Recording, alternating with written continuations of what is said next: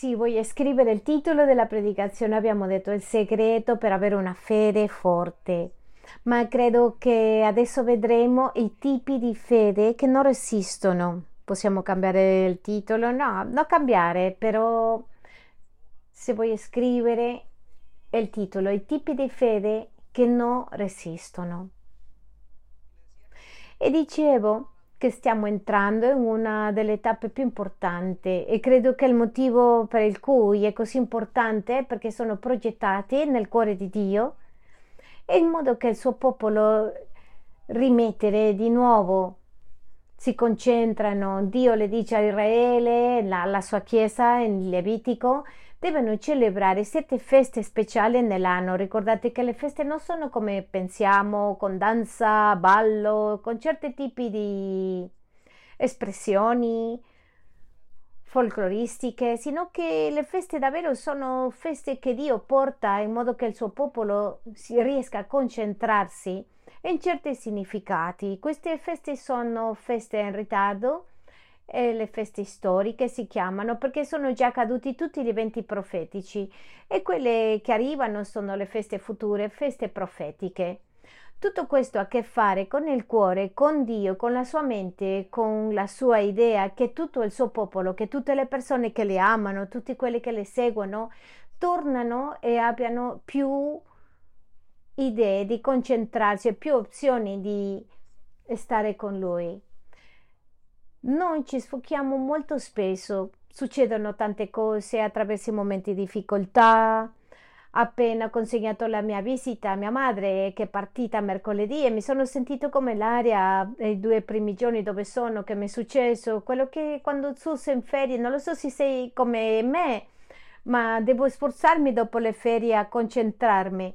La vita ci offusca e Dio ci esige, dice torna e mette il suo sguardo su di me perché tutto quello che vivi, tutto quello che vedi è temporale, è temporaneo. Quindi gli darò tre principi biblici che tu hai lì in questo momento e andiamo a vedere questi tre principi che ci concentreremo nel, nel resto delle predicazioni che arriveranno. Oggi spiegheremo questa predicazione che dice i tipi di fede che non resistono. Il primo principio che ascolterai, che vedrai lì, è che la vita cristiana è costruita per lo stesso Signore Gesù Cristo.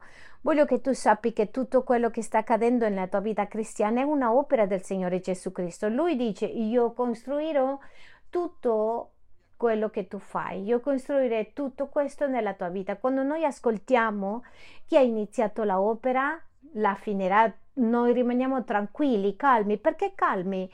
Perché porta così tanto piacere sentire questo? E lavoro, se il lavoro dipendesse da noi, sarebbe difficile quello che stiamo vivendo nella fede, la fede, la fede personale, la fede dei nostri figli, la fede dei nostri mariti, la fede dei nostri genitori, la fede degli amici, tutto, quello che viviamo è abbastanza difficile perché un essere umano gestisca con le sue mani. Dio ha promesso che costruisce la Chiesa, lui edifica la vita della Chiesa, lo fa attraverso dello Spirito Santo. Andiamo alle nostre Bibbie, a Vangelo secondo Matteo 16, vediamo, vediamo questo principio biblico il Signore Gesù parlando con Pietro e dice, e anch'io ti dico, tu sei Pietro e su questa pietra edificherò la mia Chiesa su questa roccia edificherò la mia chiesa. Io vorrei che tu sottolinei questa parte. Su questa roccia, su questa pietra edificherò la mia chiesa. Chi sta costruendo la chiesa? Chi sta costruendo la chiesa? Gesù Cristo. Non si sente chi sta costruendo la chiesa? Gesù Cristo. E tu sei la chiesa. Quindi la Chiesa è costruita da Lui. Quando tu o quando Lui costruisce la Chiesa, notiamo quello che segue. E il potere della morte non la conquisterà, non la vincerà. Ha detto sulle sue proprie parole, quando è Gesù chi costruisce la fede e la Chiesa, neanche la morte può distruggerlo. avranno salvezza nelle morte fisica molte volte nei miracoli che vediamo, ma quando Dio quello che vuole dire se Gesù sta costruendo questa chiesa, la sua fede, allora la sua fede passerà tutte le età, tutti i tempi. Vuol dire che avrà una fede che resiste. Allora pensa a questo, non vorresti avere una fede che resiste? Che dolore mi dà quando vengono momenti di prove e dico mm, Signore, piango di nuovo e le dico, Signore, cosa succede? Perché sbaglio? Perché non sto credendo? Voglio che tu pensi a questo. Quando sei a momenti di difficoltà e la tua fede finisce, e spiegherò perché fra qualche momento, ma quando tu costruisci la fede, tu devi essere certo che se la fede dipende da te, se tu costruisci la fede, mm, la cosa è brutta, finirà male, finirà esaurirà tu da solo non puoi portare avanti la tua vita spirituale. Chi ha iniziato l'opera la finirà. Il secondo principio biblico è la vita cristiana soltanto funziona soltanto funziona quando la base è Gesù Cristo. Lui la deve costruire e lui deve essere la base in modo che noi costruiamo tutto quello che faremo, tutto quello che costruiremo e scrivi, prendi appunto perché è importante. Nella prima lettera dei Corinzi 3:10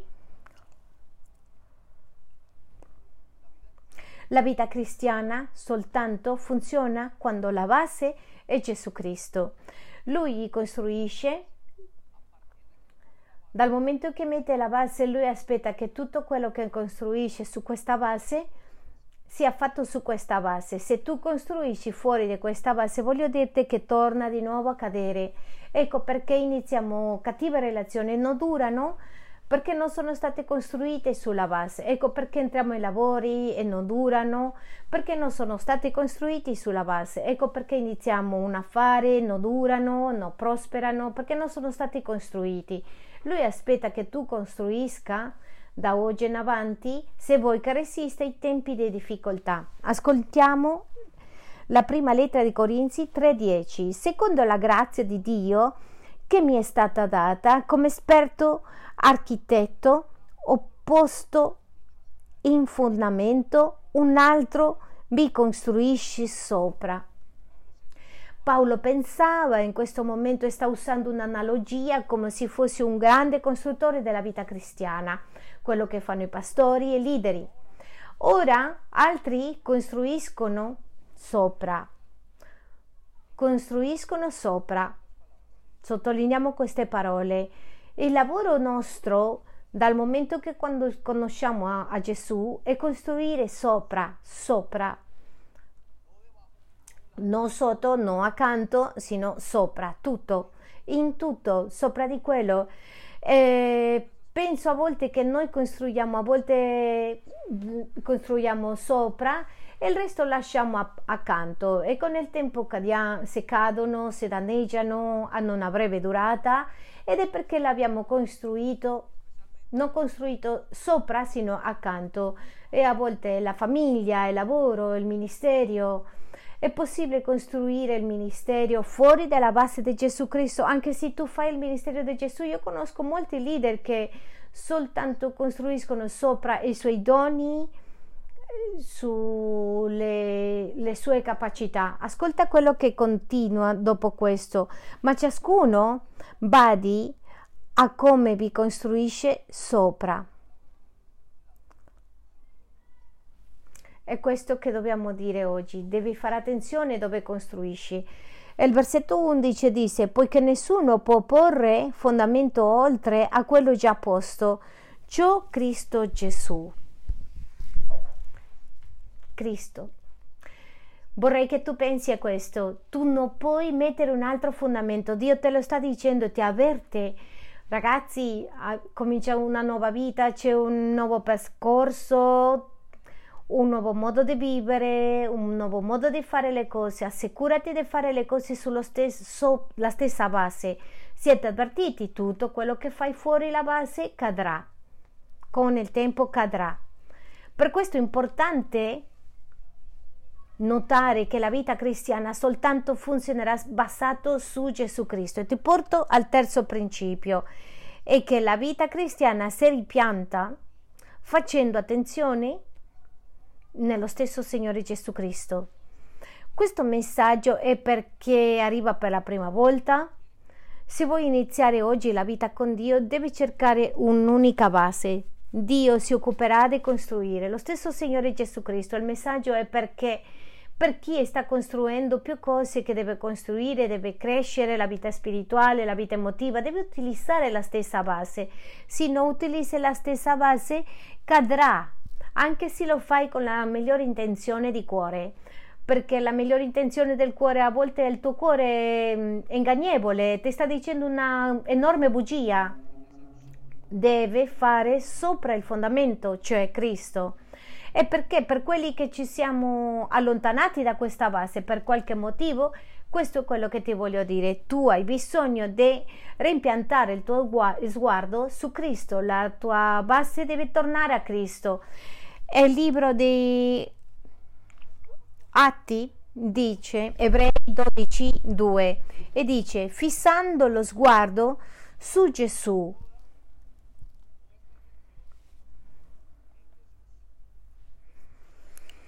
Sottolineiamo fissando lo sguardo su Gesù e dice colui che crea la fede e la rende perfetta per la gioia che gli era posta Dinanzi egli sopportò la croce, disprezzando la infamia e si è seduto alla destra del trono di Dio. Attraverso le prossime settimane faremo, parleremo su perché Gesù è la base di tutto nella nostra vita, perché Gesù può essere la base del mio matrimonio, della mia identità, della mia salute, perché Gesù è la base per crescere i miei figli, la base per la mia economia, per il mio lavoro, per il mio ministero. Questo lo scopriremo insieme a quello che Dio ci darà in questi giorni.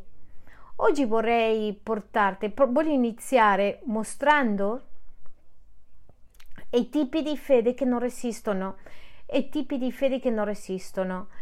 Quelli tipi di fede che incontriamo di insolito nelle chiese, ti darò sei di questi tipi e vorrei che tu ti identifichi. Prima vedremo il problema e tu osservi questo è quello che devo lavorare, questo è quello che mi sta succedendo. Ti darò tipi di fedi che non resistono con il, tempo. Il primo sono quelli che seguono Gesù Cristo perché mi dà da mangiare. Sì, quando seguo Gesù, seguo Gesù perché mi dona di mangiare quando seguo Gesù perché mi dà da mangiare. È il primo tipo di fede che vorrei chiamarlo. E cosa significa quando mi dà da mangiare? E ti dirò un commento un pochettino umoristico. Abbiamo delle persone, c'era, tem- c'era della gente che venivano alla chiesa solo perché c'erano fagioli nella chiesa, soltanto venivano quando c'erano fagioli da mangiare nella chiesa.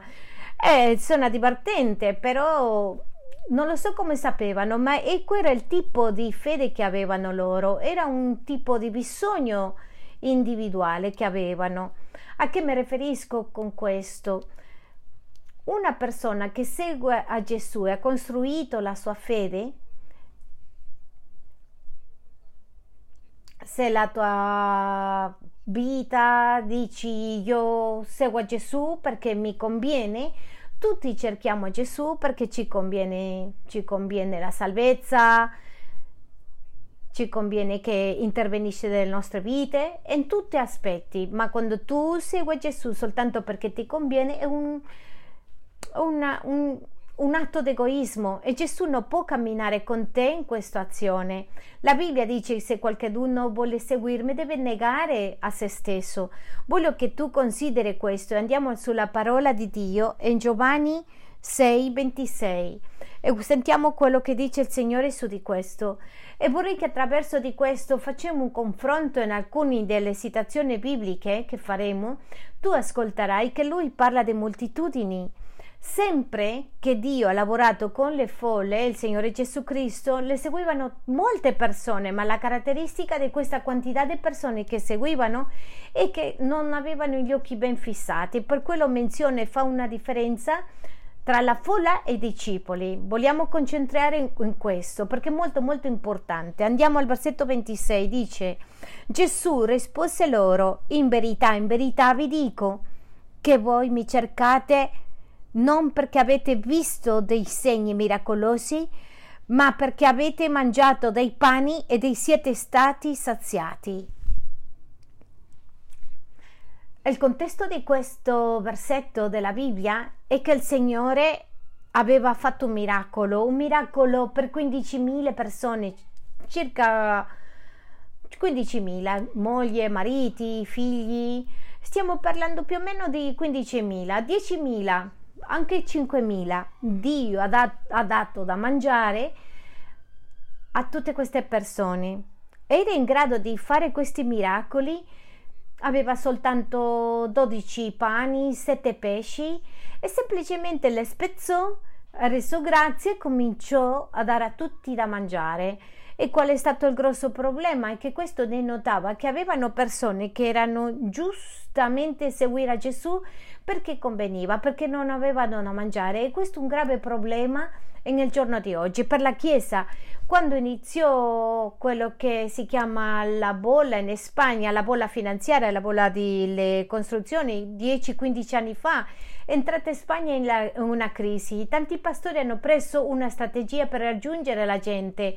Questa strategia c'era un errore che volevano che le persone, persone venivano a cercare Gesù per il cibo. E dicevano la riunione principale è a mezzogiorno. Diremo alle persone che daremo la spesa dall'11 tutte le domeniche. Cos'è successo si riempivano le chiese e si svuotavano quando trovavano lavoro e la fede non è stata costruita.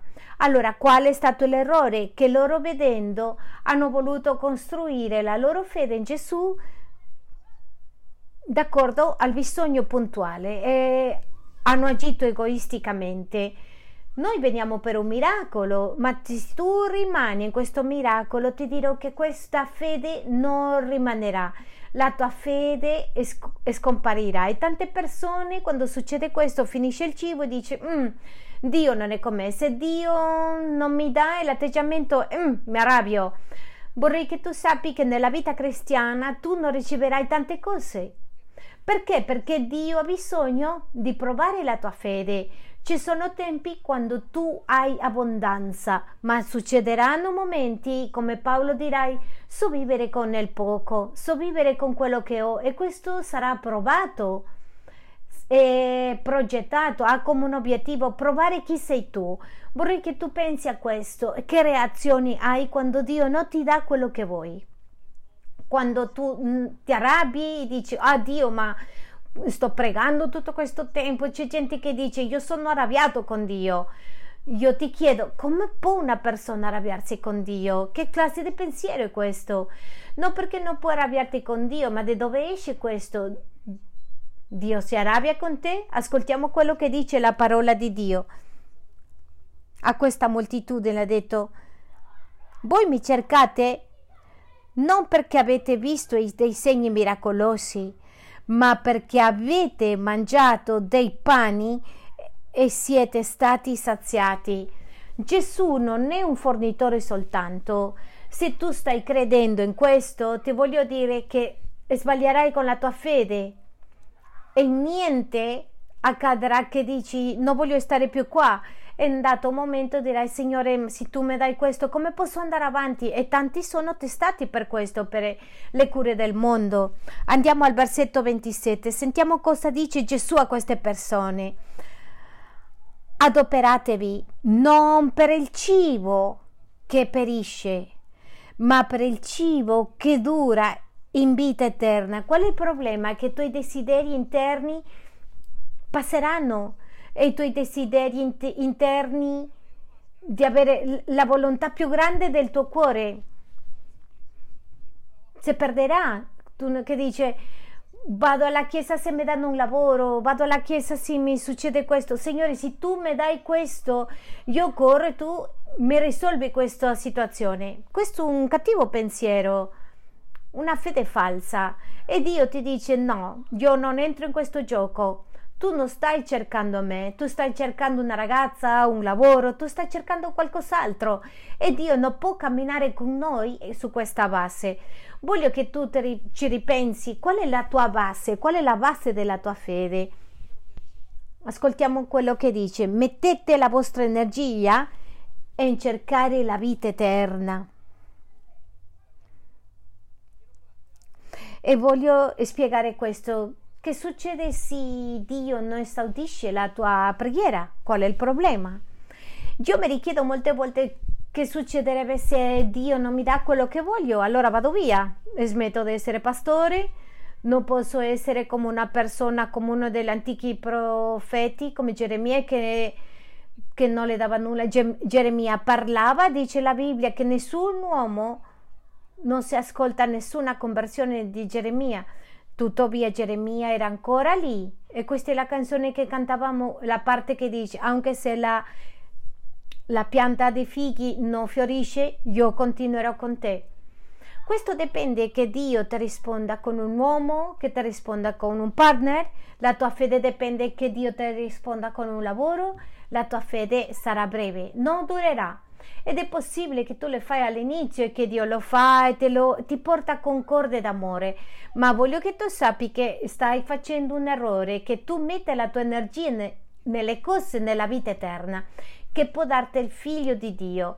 Giorni fa mi ha chiamato una persona, una persona di un'altra chiesa in un altro paese e mi ha detto senta mio figlio è nel tuo paese sta migrando a questo paese. Il ragazzo ha, ci ha contattato, le abbiamo risposto, l'aspettavamo, le abbiamo dato l'indirizzo. Io penso che questo ragazzo stava scrivendo sul nome del suo padre. Poi mi ha chiamato dopo 15 giorni, il ragazzo non si, non si era mai visto qui e mi dice, senta, io sono 15 anni nella chiesa, non mi ricordo bene esattamente, ce l'ho scritto lì il messenger, e ho smesso di venire alla chiesa, sono il gruppo di lode del mio paese e ho smesso di andare per l'attitudine che voi avete con mio figlio. E io mi sono scusato, ho detto mi dispiace, ma non possiamo fare di più di quello che facciamo. E mi detto, noi siamo disposti a presentare il Signore Gesù Cristo a tuo figlio. E questo è tutto ciò che possiamo fare. Presentare Gesù e basta. Questo ragazzo non è mai più tornato, non ci sono mai tornati a chiamare.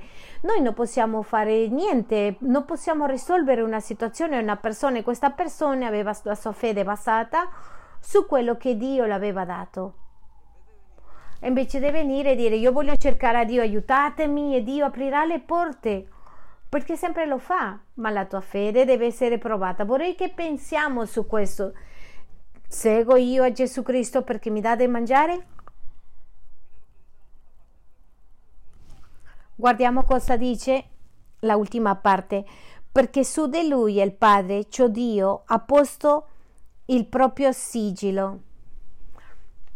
Pensiamo su questo negli ultimi mesi, negli ultimi giorni, perché stai seguendo Gesù. Sei deluso perché non hai una risposta? Sei deluso perché stai aspettando una risposta? Voglio che tu sappi che tutti stiamo aspettando. E l'Apostolo Pietro dice che voglio che tu sappi che tutti i fratelli stanno combattendo con il mondo. Quando io lo so, vedo le storie de, di voi, le vostre storie, io vedo come Dio sta lottando e sta facendo, ma quelli che lasciano al Signore accanto sono quelli che di solito venivano soltanto perché Gesù le dava da mangiare. Prendiamoci qualche secondo per questo. Padre, ti chiediamo perdono, Signore, stiamo cercandoti. Se stiamo cercandoti per darci da mangiare, per, scusa il nostro interesse, togli e strappa questa bugia della nostra vita. Tu ci darai quello che abbiamo bisogno, ma aiutaci a mettere i nostri occhi in te alla fine facciamo una rinuncia a livello generale. Il prossimo è quelli che seguono a Cristo perché può fare miracoli.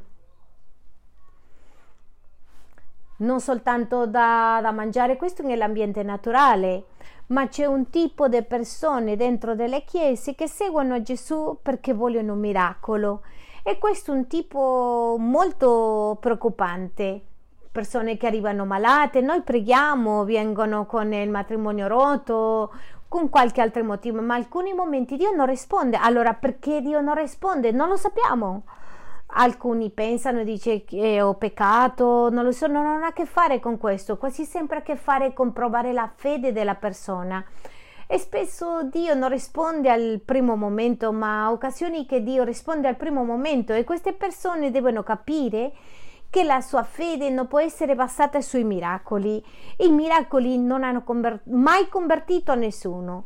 Se tu basi la tua fede aspettando un miracolo, sbagli la, di, la Bibbia dice che in Capernaum e vede le rovine, Gesù ha profetizzato su queste rovine in Israele. Quando tu sei nel mare di Galilea, tu vedi le rovine, tutto bruciato, calcinato per il fuoco che è caduto in quel momento, ma Gesù aveva profetizzato queste persone dicendo: Se tutti quelli che hanno visto, se Sodoma e Gomorra, gente popoli cattivi, avessero visto tutto quello che hanno visto in Capernaum, starebbero facendo un'altra cosa, sarebbero totalmente convertiti. Con questo è una conclusione che i miracoli non ti convertono. Quando una persona riceve un miracolo, io dico aspetta che tu valuti quello che Dio ha fatto. Il miracolo, beh, pastore, cominciano a pregare, sono in ginocchi e il Signore gli dà un marito e pum, cadono. Il Signore le ha dato un lavoro, pum, cadono. Perché? Perché seguono Gesù per i miracoli. Andiamo alla scrittura e vediamo quello che dice Vangelo di Giovanni 6, versetto 2. Una gran folla. Ascoltiamo la moltitudine, una grande folla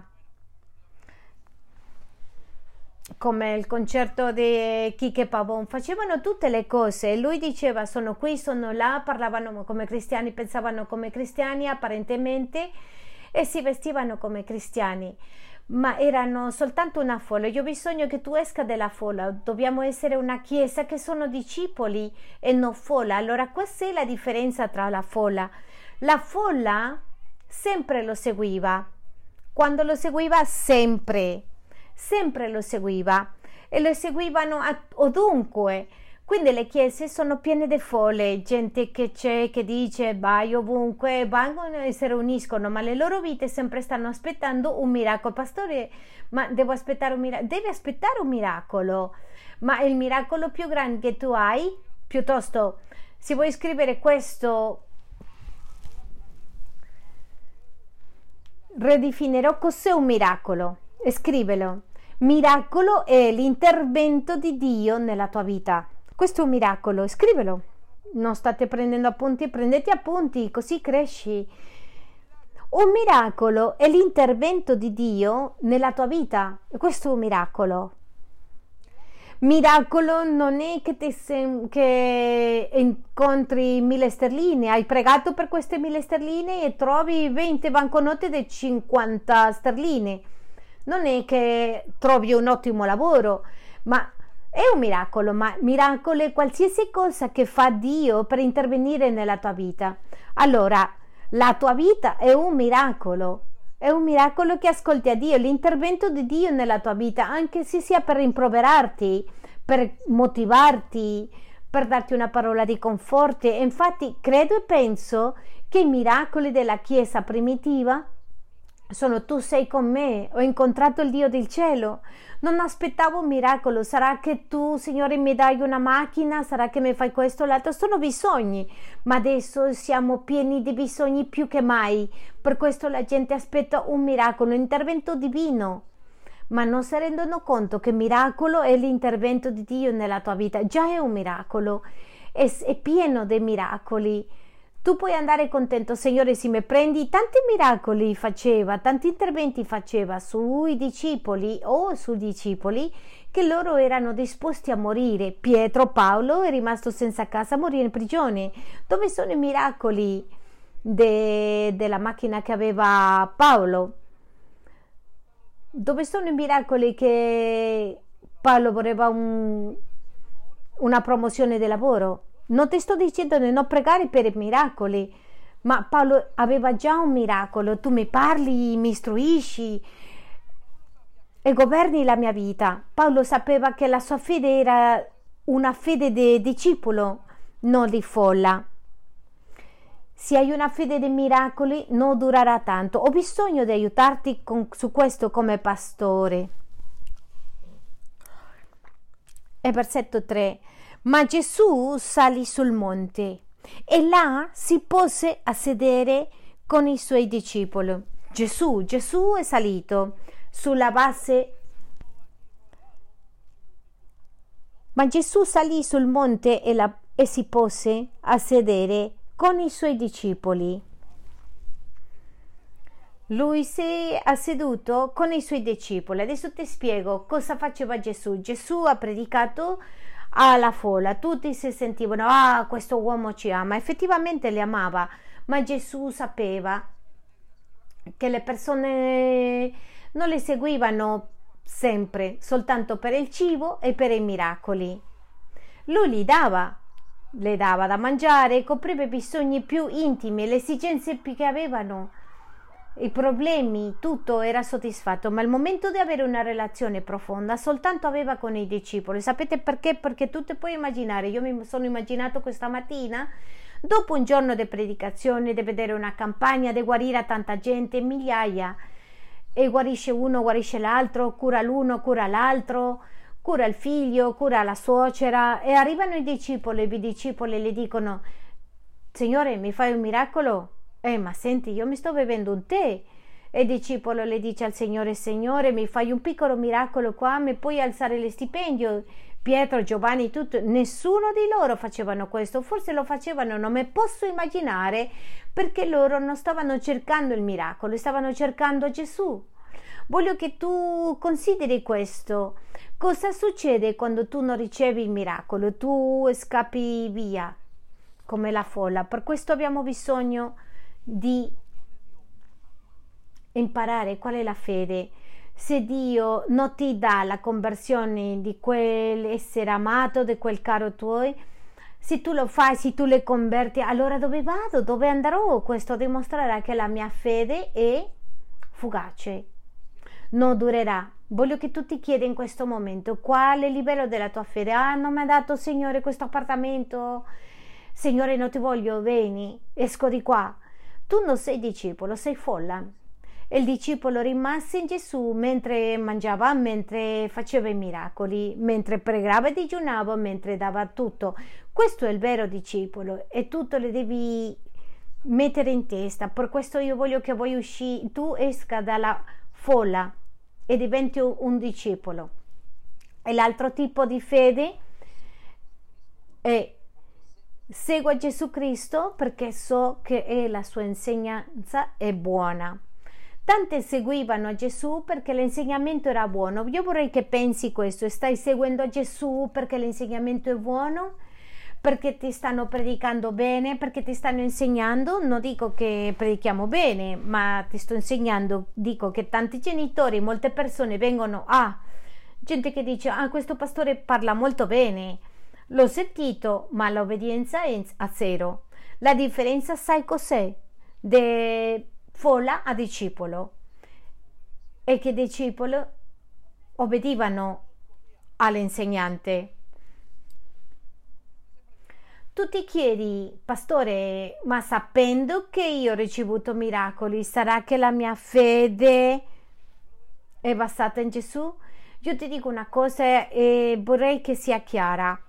Qualsiasi persona che metta in pratica la parola di Dio avrà una conseguenza. Io conosco gente che non è cristiana dalla decima e le loro vite sono prospere. Conosco persone che non sono credenti, se prendono cura della donna come se stessi, sono prospere nel matrimonio. Conosco, ho sentito gente che dice culture intere che ama gli altri come se stesso e ricevono tutto quello che devono ricevere perché per la, la parola di Dio è efficace e darà, ma non avranno vita eterna. La fede sarà breve e dirà: Ah, questo mi è piaciuto. E le dicono al figlio: Guarda, questo è per te. Al, dicono al marito. al figlio le, le danno uno schiaffetto, il ragazzo dice, ah, questo è per te, ascolta, ma mai è per loro. Mai è per loro. E questa fede, quando dice che non è mai per loro, vedi come sta predicando al pastore, le danno un calcetto, questa fede non è per te, è per gli altri, stai facendo un errore. La tua fede sta seguendo Gesù per l'insegnamento. Andiamo a Matteo, versetto Matteo 7, 28. Quando Gesù ebbe finito questi discorsi, la folla si stupiva del suo insegnamento. La folla erano stupite dell'insegnamento. Perché? Perché la parola di Dio è buona, è viva e può fare miracoli in te, anche se tu non sei credente. E questo è molto forte quello che sto dicendo. Se tu non metti gli occhi in Gesù, non vale. Che il sermone del mattino, gente che dice, oh che parola così bella, a me per dentro mi piace, a alcuni le dico affinché fanno l'effetto quello che abbiamo bisogno. Così durante tutti gli anni del ministero la gente ha detto qui, là, hanno ascoltato, pastore, ma sempre dice perché? Perché lo Spirito Santo le sta parlando, oggi mi ha picchiato la parola di Dio, destra, sinistra, l'insegnamento. Vogliono essere moralmente buoni, ma si sono dimenticati di quello che stanno parlando. E questo è il problema. Noi non stiamo parlando in modo che sia carino, per farti sentire bene, che tu dica oggi il mio marito ha capito, se sono i genitori che le dicono suoi figli, li mettono nella chiesa e loro vanno via. È successo così e lo sanno, anche continuano in peccato e dicono, eh, io lo so che a miei figli li porto nella chiesa quando hanno 8-10 anni, si avvicinano per l'insegnamento morale, ma non si avvicinano perché Gesù è il Signore. Quindi la fede è breve perché quando questi bambini sono laureati vanno via, non danno guerra e dicono oggi mi hanno detto qualcosa che non mi è piaciuto, questo non è il mio Dio e vanno via. Quindi la fede, è, la fede è di breve durata. Andiamo al versetto 29. Perché? Perché lo facevano con autorità, qualcosa completamente diverso. Perché egli insegnava loro come uno che ha autorità e non come il loro scrive. Ci sono persone che credono che Gesù è un'autorità morale e è, lo è, ma non è abbastanza.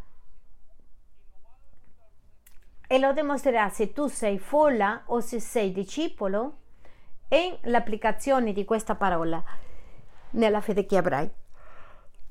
Andiamo all'altro tipo di fede che troviamo nella Chiesa quando seguo a Gesù Cristo perché altri mi portano.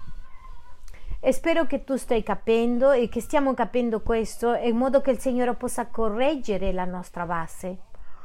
Ora, perché lo fa? Ricordate, tutto questo sta accadendo perché la tua base è sbagliata. Ragazzi, Alcuni di voi venite perché avete gli amici il fine settimana e durante la settimana non vogliono nemmeno venire, parlano male della chiesa fuori, ma come hanno il weekend due o tre persone qui, arrivano. Tu devi venire nella chiesa per il Signore Gesù Cristo. Come sarà notato quando tu sia trasformato? Andiamo a vedere il contesto di questo che è in Marco 2, versetto 3. Qual è il contesto di questo? Sono le persone che portano un altro. Il contesto è che a Gesù l'hanno portato un paralitico. Non ti sto chiamando paralitico, ma sicuramente eravamo prima di venire a Cristo. Ascoltate, questo è Gesù sta a punto di fare un miracolo e c'è una folla a seguirlo, aspetta miracoli, un, numero di cose, all'improvviso dice che si apre il tetto e e portano degli amici a un uomo. E questo è il caso di molti che sono qui o che siamo qui. Vangelo secondo Marco 2, 3. E vennero a lui alcuni con un paralitico portato da quattro uomini.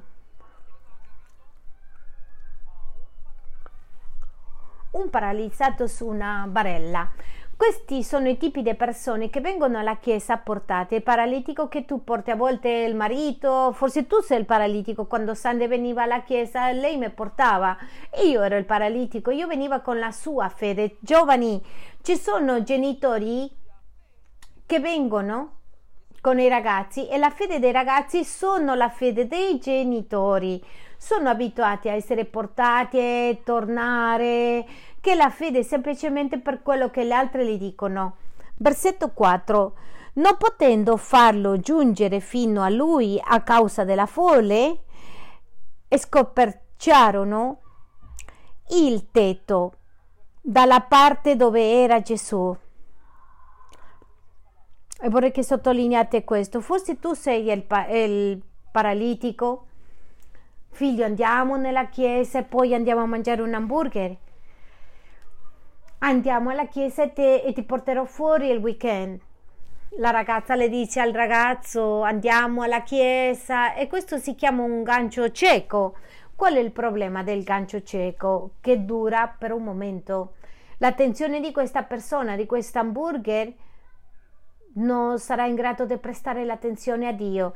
Se tu sei uno di questi che viene e che è portato, ti voglio dire una cosa, hai bisogno di avere fede propria. Hai bisogno di avere fede propria. Dicevo nella prima riunione, alcune mamme le, le, li fanno solletico, li portano per farlo venire a questo marito alla chiesa. Eh, va bene, se tu lo vuoi portare così, non lo so. Altri le portano con questo, arrivi che ti diranno il segreto della vita, ti diranno il futuro, mm, le carte diranno. E il problema qual è? Che quando arrivano vengono con la vostra fede. Andiamo a leggere l'altra parte, andiamo a leggere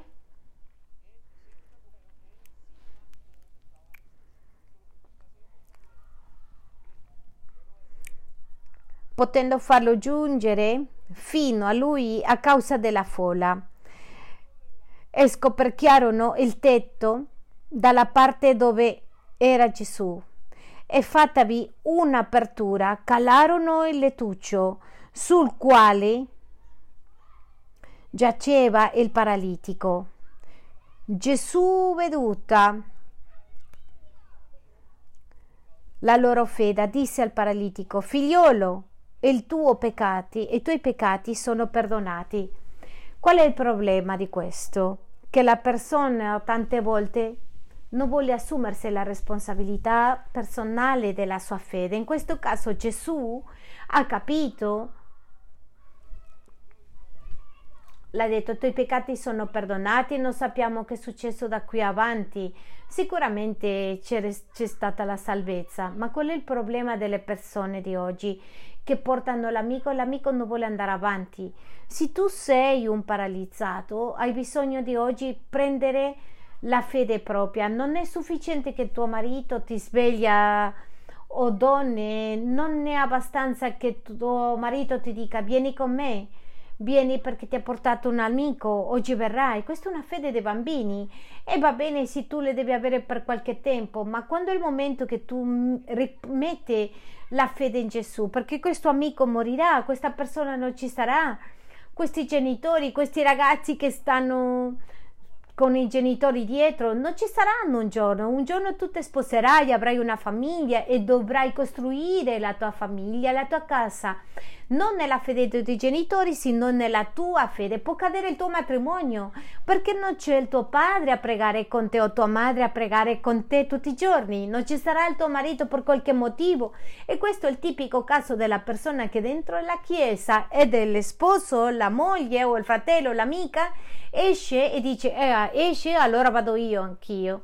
Sembrava che aveva una grande fede, non aveva fede propria, aveva fede in prestito e questa è la fede che tu devi evitare. Oggi voglio invitarti a dirle Signore ho bisogno di fede propria, ho bisogno che tu mi dai una fede da preservare da solo. Se tu guardi a Gesù e poni la tua fede in Gesù, non avrai bisogno degli altri. Tu sarai il paralizzato che hai cominciato a vivere per il Signore Gesù. Amen. Diamo un applauso al Signore, per favore.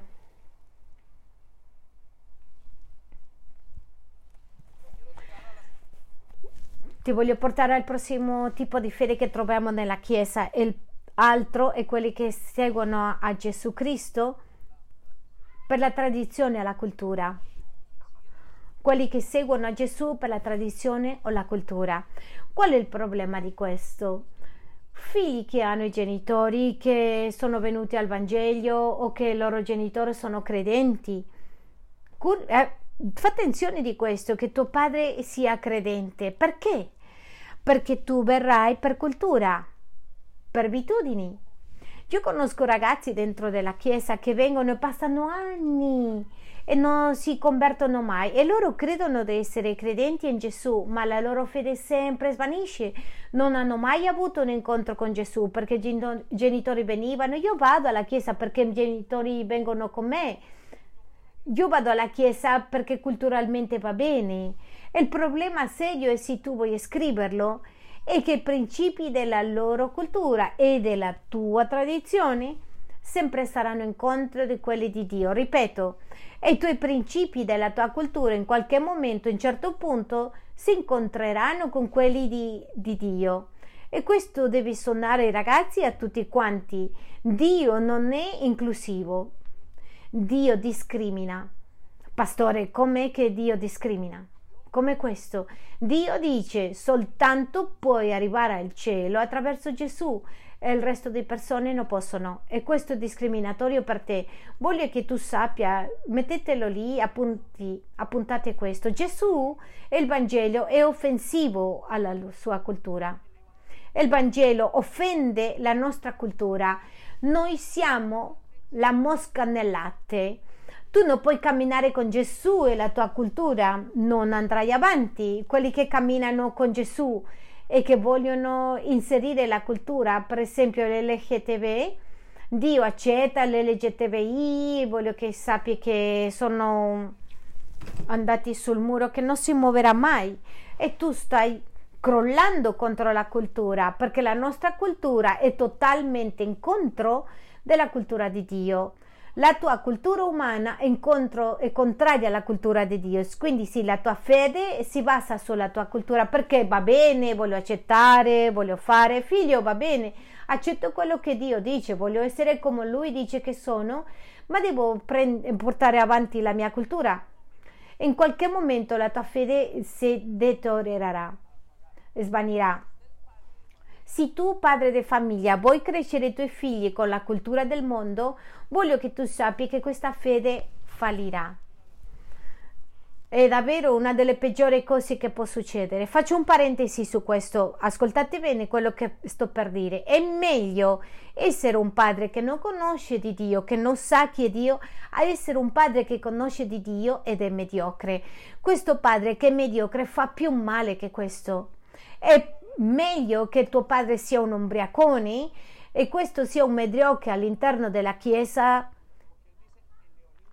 perché il bambino dice il Vangelo si può seguire mediocramente ed entrano culturalmente con tutto quello che sono per tradizione ma il Vangelo fallisce la tua vita non ha luce come deve essere e questo che ho appena detto è molto forte, è molto importante che tu rinunci alla tua cultura. Guarda, ti dico una cosa, non ti sei mai chiesto perché la maggioranza di noi so, abbiamo dovuto essere presi via della cultura di Dio ci ha portato a questo paese perché non potevamo ascoltare la voce di Dio? Voglio dirti che nella Bibbia ci parla su Abramo. La Bibbia dice, ci mostra che Abramo non ha potuto mai sentire la voce di Dio accanto alla sua famiglia, dell'Ote, scusate, ed essere dentro dell'Egitto. Tutte queste due cose parlano della cultura. Se tu non rinunci alla tua cultura, prima o dopo Dio deve dire la tua cultura o io. Non pretendere crescere i tuoi figli nel Vangelo se vuoi che la tua fede resista? Sì, mischieremo un pochettino. Dio dice amare uno con l'altro, ma questo non lo pratico, questo non lo faccio. Non ti preoccupare, prima o dopo i tuoi figli diranno: Eh, il Vangelo no, non lo voglio, non sono capace. Beh, c'è incoerenza perché? Perché le idee umane non vanno con, d'accordo con quelle di Dio. Con Gesù è tutto o niente. E lo so che questo fa male, ma quello che dobbiamo fare è una decisione del cuore, dire Signore voglio essere un discepolo, voglio essere, voglio seguirti per fede in te, non per fede nella mia cultura. Non avere coraggio a combinare ragazzi, quelli che hanno una vita apparentemente buona e che nascondono tutte le cose, ma tutti lo sanno perché mettete nell'internet tutte queste, le vostre vite combinate col Vangelo, la vita del mondo, mm-mm. Pastore, ma sono 5-10 anni nella Chiesa, prima o dopo cadrà, o correggi e rimuove la cultura, o segue a Cristo, o lascia Cristo, o Cristo o la cultura, o Cristo o la cultura. Pastore, ma queste parole sono difficili, per questo Pietro ha detto, Signore, dove andremo? Soltanto tu hai parole di vita e vita eterna. Lui ha finito in quel momento, vuoi essere folla? Vai, vai avanti ragazzo. Vuoi essere discepolo? prendete la croce e seguitemi. È l'unico modo, prendete la croce e seguitemi. Hai bisogno di correggere la base della tua fede, non permettere alla cultura sia la base della tua fede, ma è che tutti hanno fidanzati e allora cosa facciamo? Perché culturalmente tutti fanno sesso? Eh, cosa facciamo? tutti rubano, tutti fanno questo, tutti fanno l'altro, e che nella scuola eh, siamo in un'età mote- moderna che possono fare sesso, possono scegliere il sesso e in un momento dato la tua fede si incontrerà con la fede di Dio, una dei due devono cadere, non passano attraverso la porta del cielo tutte e due, soltanto una. Andiamo a Colossensi 2:8. Guardate, dice Fate attenzione, questo dice. Guardate che nessuno faccia di voi sua preda con la filosofia e con vani raggiri secondo la tradizione degli uomini e gli elementi del mondo e noi se- non secondo Cristo culture, tutto quello che accade. Culturalmente va bene fumare, culturalmente va bene eh, rubare, fare sesso. Non è corretto. Quando le persone vengono e mi dicono è perché Dio ha permesso che tanti tanti avevano donne. Dio non ha permesso, ma culturalmente lo facevano. E Dio ha scritto lì nella parola che culturalmente loro avevano queste pratiche, ma quando tu es- scopri bene, lui odiava queste pratiche. Gesù odia le pratiche culturali della gente perché sono piene di peccati. Ah, perché non va male fare questo? O la cultura o la di Dio, perché seguire Gesù è seguire Gesù, non seguire la cultura. Ci siamo? Amen?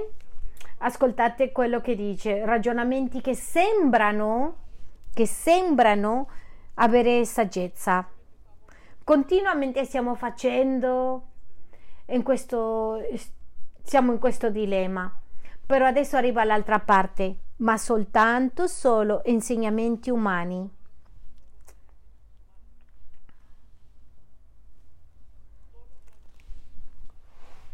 Insegnamenti umani. Se tu vuoi seguire Gesù con insegnamenti umani stai perdendo il tempo, piuttosto mm, perché? Ascoltate quello che ti dirò. Il giorno di domani ti offenderemo, il Vangelo ti offenderà. Ci sono persone che sono offese, sono uscite, andati via dalla Chiesa offesi. Perché? Perché abbiamo detto non fare sesso prima del matrimonio. Smette di peccare, il Vangelo è offensivo alla nostra cultura. Se qualcuno vuole camminare con Gesù, se qualcuno vuole camminare veramente con Gesù, deve rinunciare alla cultura prima o dopo, poco a poco, uno dietro l'altro. Credi di più, credi di più.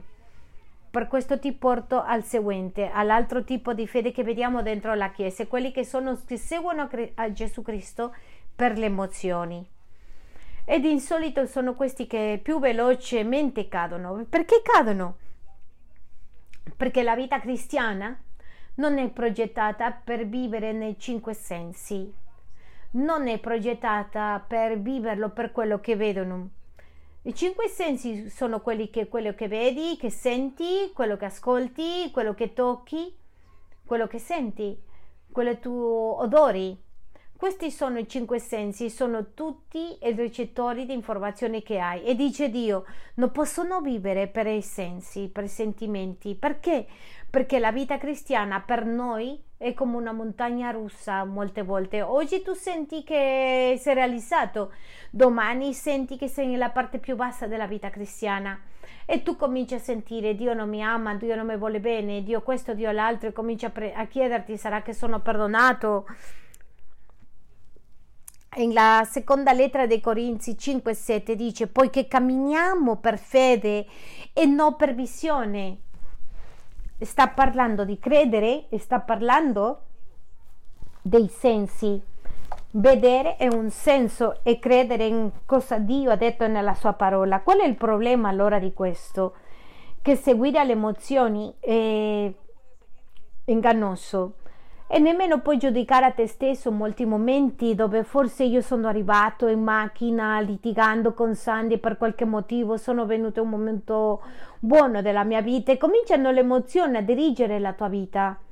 E questo è il grande problema di oggi. Le chiese stanno facendo oggi qualcosa che portano alle emozioni.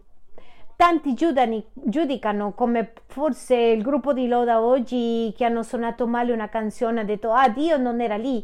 Dio non è nei buoni sentimenti tuoi, Dio è tante volte nei peggiori sentimenti che tu hai, quando tu sei lì in quel momento non posso più, odio questo peccato, è il peggiore momento, è il peggiore sentimento che tu puoi sperimentare nella tua vita, lì Dio che ti dice e smette di peccare, il sentimento non è buono, qual è il problema? Che se tu metti la direzione ai tuoi sentimenti tu peccherai in tutto quello che fai perché la tua vita cambierà tu farai sentimenti che continuamente cambieranno. È una montagna russa, non aspettare i tuoi sentimenti. Tante volte sono arrivato alla chiesa, ho dovuto dire, Signore, nella mia mente, guardando la parola di Dio, Signore, oggi voglio essere cosciente che tu non hai cambiato. I tuoi sentimenti ti inganneranno, sentirai che Dio non ti ama.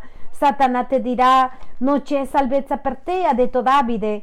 Nella tua mente, quando tu credi in Dio, dice Signore, tu non sei cambiato. Signore, oggi tu non sei cambiato. Dio non dorme. Dio non ti amerà domani di più di oggi.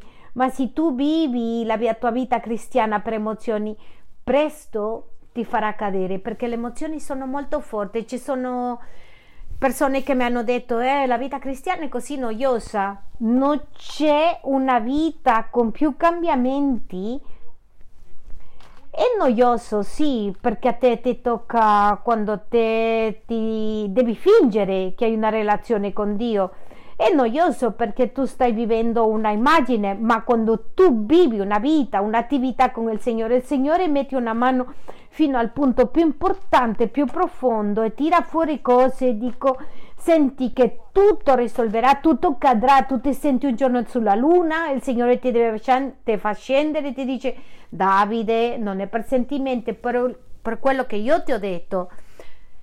Cosa sentiremo i discepoli quando Gesù fu portato sulla croce? Pensa, hanno visto miracoli, hanno visto tutte le cose. In quel momento, quando è portato sulla croce, cosa hanno sentito? Paura in questa paura hanno sentito, hanno detto io non voglio morire su questa croce, sicuramente vengono per me, riconosceranno che sono stato con Gesù, il desiderio e la sensazione di scappare via, non tornare indietro perché la sensazione di seguire a Cristo è molto forte, ma lui dice avete la vita per principi, sapete che io vi ho amato. In una delle crisi uno dei miei ragazzi in casa hanno detto perdonami io ti amo ma devo fare questo. Chi ha detto che stiamo parlando di amore? Stiamo parlando di principi. La vita non si vive per principi. Si vive, non si vive per sentimenti sino per principi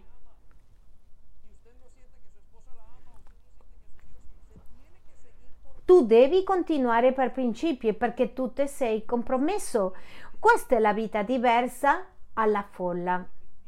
Si sentivano, ah, quando gridavano sano, sano, sana, si sentivano sull'aria, eh, siamo nel posto, siamo in un concerto, eh, chi che pavone in vivo, ma quando è crocif- sul crocifisso avevano paura. e i discepoli, senza sapere in quel momento, ci uccidono o non ci uccidono? Va bene o andrà male? Mm, non lo so, non lo so, non lo so, divento nervoso. Cosa ha detto il Signore? Cosa ha detto il Signore? Credete in me. Io ho vinto il mondo, no, non può essere, mi sentimento dicono no, no, no, peccato, peccato. E Gesù dice credete in me, non può essere, questa è una pazzia, devo correre, devo scappare, no, no, no, aspettatemi in Gerusalemme, dicono mm, incontro dei loro sentimenti, incontro dei loro sentimenti, se voglio smettere di peccare, se vogliamo smettere di peccare, dobbiamo andare incontro dei nostri sentimenti. I sentimenti sono il peggiore nemico del tuo Vangelo. Paolo ha dovuto chiarire alla chiesa dei Corinzi perché era una chiesa con tante buone caratteristiche, ma tutto ha sentito, sento che non mi ami, sento che non hai tempo per me, sento che non mi saluti, sento questo, sento l'altro, sento che non mi ami, che, devo, che non devo andare, la fede scende, scende, scende, scende, scende, va giù, va giù, va giù, finché Satana ti fa sentire il peggio. Ma soltanto quelli discepoli che sanno che credono, capiscono quello che dice la parola di Dio, Dio mi ha chiamato ed è qui non mi muovo, anche se cade il mondo.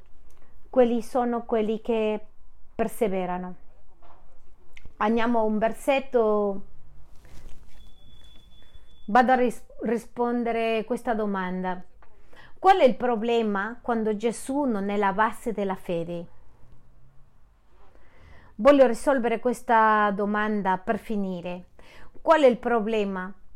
Il problema è quando Gesù Cristo non è la base della tua fede. Il problema quando Gesù Cristo non è il fondamento della tua fede è che la tua fede non avrà durata.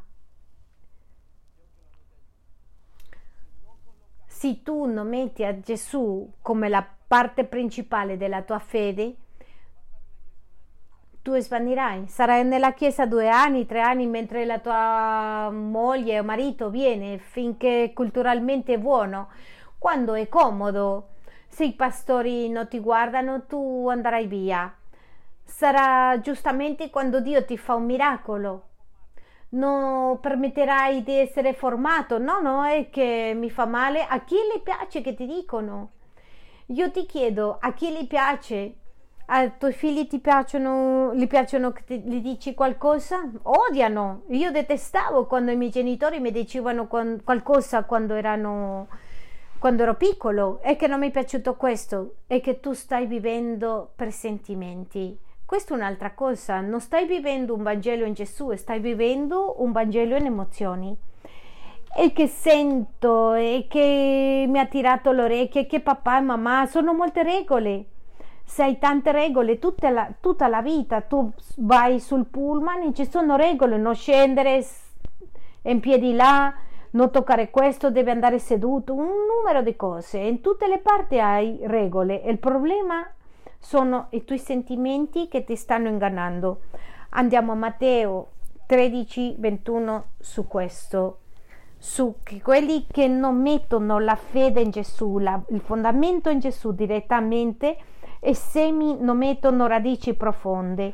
Tu sei come una di queste piante che semplicemente hanno una piccola radice nell'acqua, ma non una radice profonda perché non hanno base. Perché quando c'è una difficoltà, tu vai con la difficoltà. Quando arriva il momento della lotta, delle afflizioni, guarda quello che dice però non ha radice in sé ed è di corta durata e quando giunge la tribolazione o persecuzioni a motivo della parola è subito sviato.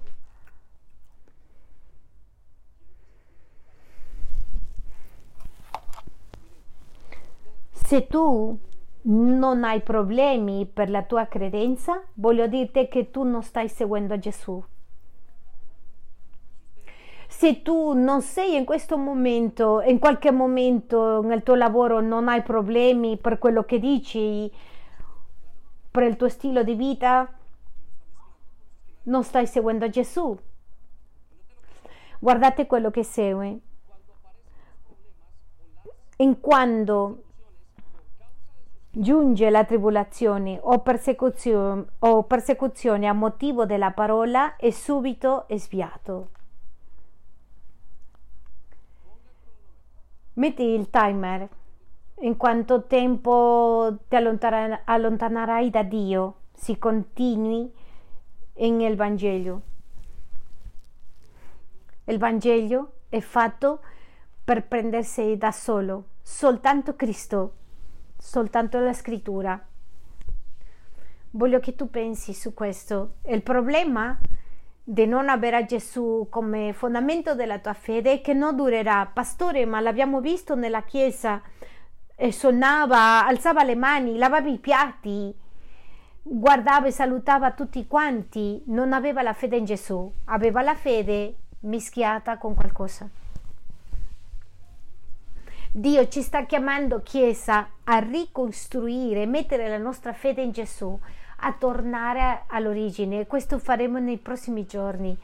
Voglio invitarti a alzarti in piedi un attimo. Ascoltiamo le parole di Luca 9:23. C'è sullo schermo là. Luca 9:23. Diceva poi a tutti, a chi le diceva? Ragazzi, non andate via. Diceva poi a tutti. Gesù ci sta parlando oggi a noi. Gesù doveva dire alla, a tutti, alla moltitudine, l'ha detto queste parole, se uno di voi venire dietro a me, è il mio discepolo significa, rinunci a se stesso, prenda oggi, ogni giorno, la sua croce e mi segua. Se tu non neghi qualcosa, la tua fede non durerà pastore, cosa succede? Ho desideri sessuali. Pastore, che difficile questo sì, non mi piace quello che mia madre mi dice. Pastore, che difficile questo, sì, il mondo è così ricco fuori. Pastore, cos'è questo? Papà, perché questo così? Perché soltanto c'è un modo. O segui a Gesù rinnegando te stesso, o la tua fede non durerà. La fede che Gesù ha per noi e ci offre non è una fede momentanea, la cultura, i miracoli, il cibo, la comodità, tutto quello che abbiamo parlato, i sentimenti sono a breve durata. Prima o poi dovrai passare la prova. Anche se nessuno ti ha visto, anche se sei un cristiano 007, nascosto, prima o poi supererai la prova e la prova della tua fede, dice la Bibbia, passerà come nel fuoco. Tutto sarà bruciato e quindi dirai, si mostrerai se hai messo la tua fiducia in Dio. Ecco perché la fede che Dio offre eterna, l'altra fede è momentanea, quella di Gesù eterna. Non hai altro da offrirti. Se oggi vuoi uscire dalla folla, devi vuoi essere il suo seguace, devi abbandonare il mondo, il modo di vivere che hai. Soltanto tu lo puoi sapere. Chiudiamo gli occhi. Signore, abbiamo ascoltato la tua parola con argomenti molto chiari, dove tu ci confronti come Chiesa, dove confronti le nostre vite personali, la nostra famiglia, la mia vita come marito, la mia vita come papà, come figlio, dove confronti ogni cosa che faccio, le mie finanze, tutto. Signore, non c'è niente che io faccia che è scappato ai tuoi occhi, dove ho peccato nascosto, io ho ricevuto un scandalo nel cielo, dove ho creduto che niente succederà.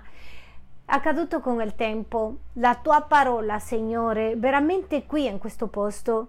E io voglio chiederti questa mattina che il tuo popolo e io usciamo di essere una chiesa di folla, che questo popolo, Signore, piega il suo cuore questo pomeriggio per camminare con te, che indipendentemente se tu fai o no miracoli, sì, indipendentemente se tu converti o no, riusciamo a chiederci, posso la- lasciare il mio Signore? Getto la schiuma? mi nascondo? No, Signore, preferisco mille volte a Cristo. Questa è la mia decisione e voglio prendere la decisione nel mio cuore che la, la mia casa e io ti serviremo, che tu comincerai l'opera e la finirai. Signore, se dobbiamo morire alla prova, lo faremo, ma preferiamo cadere su di te.